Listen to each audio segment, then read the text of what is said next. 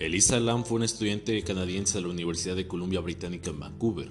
La hija de inmigrantes de Hong Kong, quienes abrieron un restaurante en Burnaby en las afueras de Vancouver, Canadá, fue una estudiante de la Universidad de Columbia Británica, aunque no estaba registrada a principios del 2013. Es mejor hablar de muchos temas a solo hablar de uno. Bienvenidos a Jair Choice en este podcast original. Mi nombre es Jair Zúñiga. Gracias por acompañarnos en este podcast. Lam viajó solo en autobuses interurbanos, visitó el zoológico de San Diego y publicó fotos tomadas ahí en las redes sociales. El 26 de enero llegó a Los Ángeles. Después de dos días se registró en el Hotel Cecil, cerca del centro de Skid Row.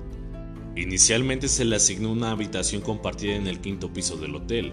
Sin embargo, después de que sus compañeras de cuarto se quejaron de lo que el abogado del hotel describiría más tarde como cierto comportamiento extraño, la trasladaron a una habitación propia después de dos días. Mientras viajaba todos los días, Lan contactaba a sus padres en Columbia Británica. El 31 de enero del 2013, el día en que tenía previsto salir del Hotel Cecil e irse a Santa Cruz, no tuvieron noticias suyas y llamaron a la policía de Los Ángeles. Su familia voló a Los Ángeles para ayudarles en la búsqueda. El personal del hotel que la vio ese día dijo que estaba sola. Afuera del hotel, Katie Orpan, gerente de una librería cercana, era la única persona que recordaba haber visto a Lan ese día. Era extrovertida, muy animada, muy amigable, dijo ella, mientras recibía regalos para llevar a su casa. Le dijo Orpan a CNN, ella estaba hablando sobre qué libro iba a recibir y si lo que estaba recibiendo sería demasiado pesado para llevarlo mientras viajaba. La policía registró el hotel en la medida en que legalmente podía hacerlo. Registraron la habitación de Lan y llevaron a perros que atravesaron el edificio, incluida la azotea, pero los caninos no detectaron su olor. Pero no buscamos en todas las habitaciones, dijo el sargento Rudy López más tarde. Solo podíamos hacer eso si teníamos una causa probable para creer que se había cometido un crimen. El 6 de febrero, una semana después de que se viera por última vez a Lan, el EADPD decidió que necesitaba más ayuda. Se publicaron volantes con su imagen en el vecindario y en línea. El caso trajo a la atención del público a través de los medios. El 14 de febrero, después de que pasara otra semana sin señales de ella, el EADPD lanzó un video del último avistamiento conocido de ella, tomado por una cámara de videovigilancia el 1 de febrero en uno de los ascensores del Cecil. El video atrajo el interés mundial en el caso debido al extraño comportamiento de Lan y fue ampliamente analizado y discutido. En el video, la cámara en una de las esquinas traseras de la cabina del ascensor mira hacia abajo desde el techo, ofreciendo una vista no solo de su interior, sino también del pasillo exterior. Es algo granulada y la marca de tiempo de la parte inferior está oscurecida. En algunos puntos la boca de Lan está pixeleada. Al principio, entra Lan vestida en una sudadera con cremallera roja y capucha sobre una camiseta gris, unos shorts negros y unas sandalias. Ella ingresa desde la izquierda y va al panel del control, al parecer para seleccionar varios pisos y luego retrocede a la esquina. Después de unos segundos durante los cuales la puerta no se cierra, se acerca, se inclina hacia adelante para que su cabeza atraviese la puerta, mira en ambas direcciones y luego rápidamente vuelve a entrar, retrocede hasta la pared y luego a la esquina cerca del panel de control. Ella camina de nuevo y se para en el umbral, inclinándose hacia un lado. De repente, ella sale al pasillo, luego a su lado, de vuelta, mirando hacia un lado, luego vuelve a salir. Luego da un paso hacia los lados otra vez y durante unos segundos es casi invisible detrás de la pared a la que le da la espalda justo afuera. La puerta permanece abierta. Se puede ver su brazo derecho subiendo a su cabeza y luego se gira para volver a entrar en la cabina, poniendo ambas manos en el costado de la puerta. Luego va al panel de control, presiona muchos más botones, algunos más de una vez, y luego regresa a la pared por la que había entrado al ascensor colocando ambas manos sobre sus oídos nuevamente y brevemente mientras camina de regreso a la sección de la pared que se había enfrentado antes. Gira hacia la derecha y comienza a frotarse los antebrazos, luego agita las manos a los costados con las palmas de las manos en posición plana y los dedos extendidos, mientras se inclina ligeramente hacia adelante y se balancea suavemente.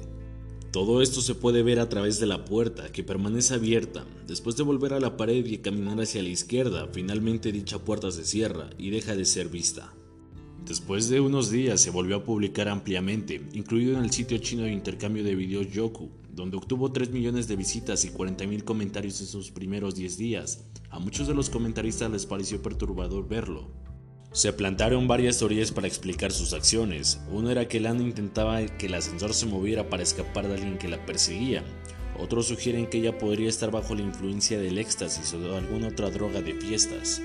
Cuando se conoció de su trastorno bipolar también surgió la teoría de que estaba teniendo un episodio psicótico. Otros espectadores argumentaron que el video había sido manipulado antes de hacerse público. A pesar del oscurecimiento de la marca de tiempo, afirmaron las partes habían ralentizado y casi un minuto de grabación había sido discretamente eliminado. Esto podría haberse hecho simplemente para proteger la identidad de alguien que de lo contrario estaría en el video pero tuvo poco o nada que ver con el caso, o para ocultar pruebas de la desaparición y la muerte de Lan, como si hubieran sido resultado de un acto delictivo. Hallazgo del cuerpo. Durante la búsqueda de Lan, los huéspedes del hotel comenzaron a quejarse por la baja presión del agua. Más tarde algunos afirmaron que su agua era de color negro y tenía un sabor inusual.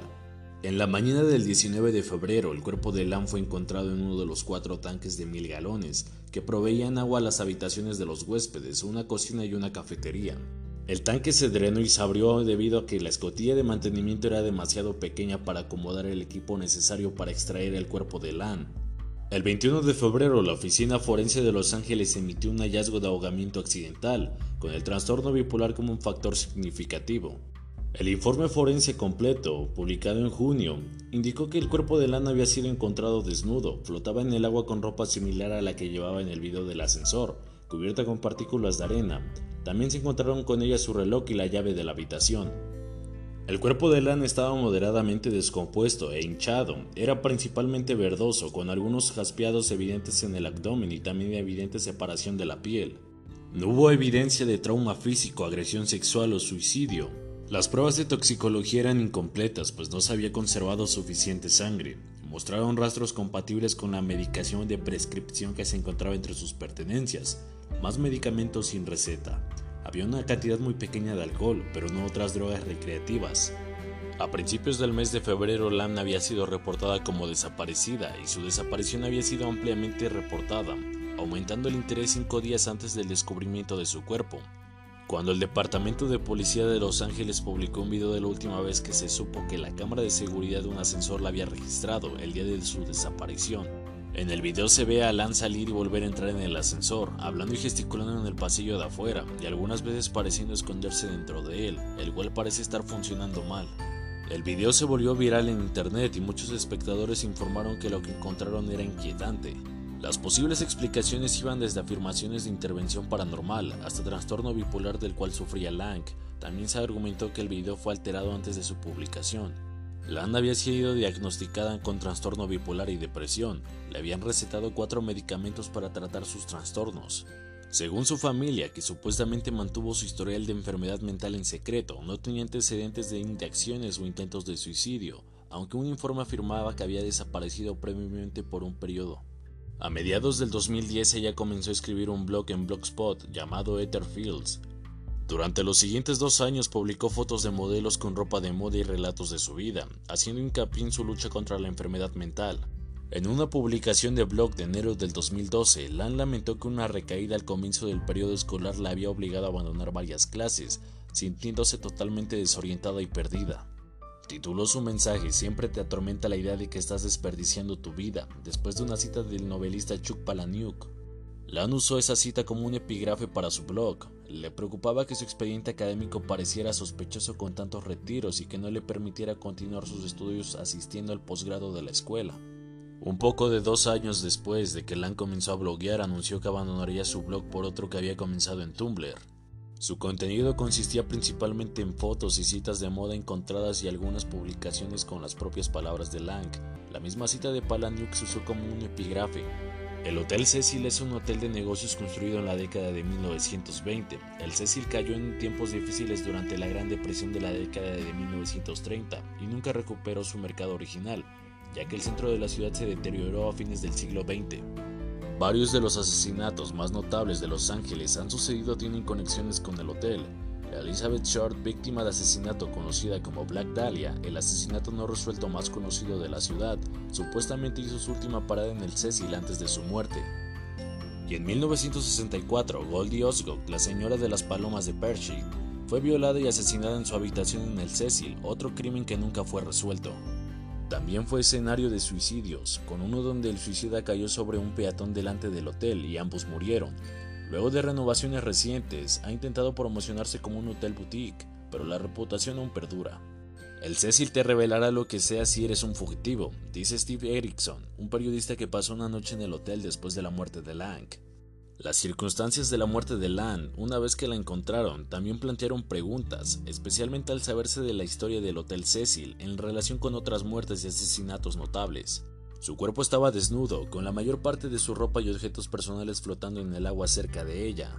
La oficina del forense del condado de Los Ángeles tardó cuatro meses, después de repetidos retrasos, en publicar el informe de la autopsia, que no informa evidencia de trauma físico y afirmó que la forma de la muerte fue accidental.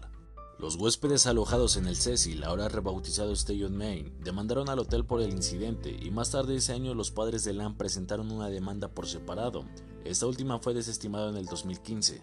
Esto sucedió cuando el caso empezó a ganar notoriedad en Internet. Algunos medios resaltaron lo que consideraban similitudes inusuales entre la muerte de Lang y la película de terror Agua Oscura de 2002. Ahora pasaremos con una opinión acerca de qué me pareció el caso de Lisa Lang y sobre todo qué me pareció su documental en Netflix, que nos ayuda a responder muchísimas preguntas de este tema, pero también nos genera algunas otras de este, como por ejemplo, ¿por qué se quitó un minuto del video publicado? ¿Tendrá algo que ver alguna persona ahí, algún trabajador o algún huésped? Y claramente con esta historia que hay del Hotel Cecil, pues es de notar que pudo haber sido un huésped como tal, o sea, si ya han pasado asesinatos, si ya han pasado muchísimas cosas ahí, ¿por qué no creer que pudo haber sido alguien como tal de ahí el que la asesinó o el que hizo que pasara esto? Yo la verdad les recomiendo muchísimo que vean este documental para que se empapen un poco más de este tema, porque la verdad es un tema que está muy muy bien explicado en algunas cosas, aunque pues les digo que te dejan como que algunas preguntas también pero esperemos que en algún futuro pues puedan ser resueltas. Y también esto pues nos ayude a aprender un poco más de este caso que la verdad como les digo es un caso que tomó mucho revuelo que tuvo mucha importancia en el 2013 y la verdad pues hasta la fecha sigue siendo uno de los casos pues más más importantes que han pasado en Los Ángeles. Y que la verdad pues espero les guste ver este documental porque a mí la verdad me encantó o sea yo soy gran amante de, estas teorías, o sea, de teorías conspirativas, de asesinatos, de casos sin resolver y este de verdad, o sea, está muy bien hecho. Es un trabajo bueno. De 5 estrellas yo le daría 4.5, la verdad está, está muy bueno.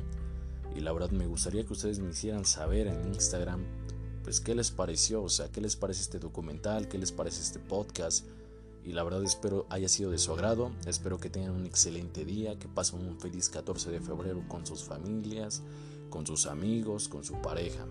De todo esto pues espero de todo corazón que la pasen bien, que les guste este podcast y pues nada más que decirles, les mando un abrazo, nos vemos en un próximo podcast. Únete a nosotros para hablar de aquellos temas que te han generado preguntas, donde nosotros te presentaremos información fundamentada y a su vez te daremos nuestra opinión. No te olvides de seguirme en Instagram como Zuniga-Jair1, en donde podrás inscribirme para hablar en un siguiente podcast sobre un tema que te guste y darte una respuesta clara en un siguiente podcast. Recuerden que todo tema que genere interrogantes es aquí donde podrás encontrar las respuestas.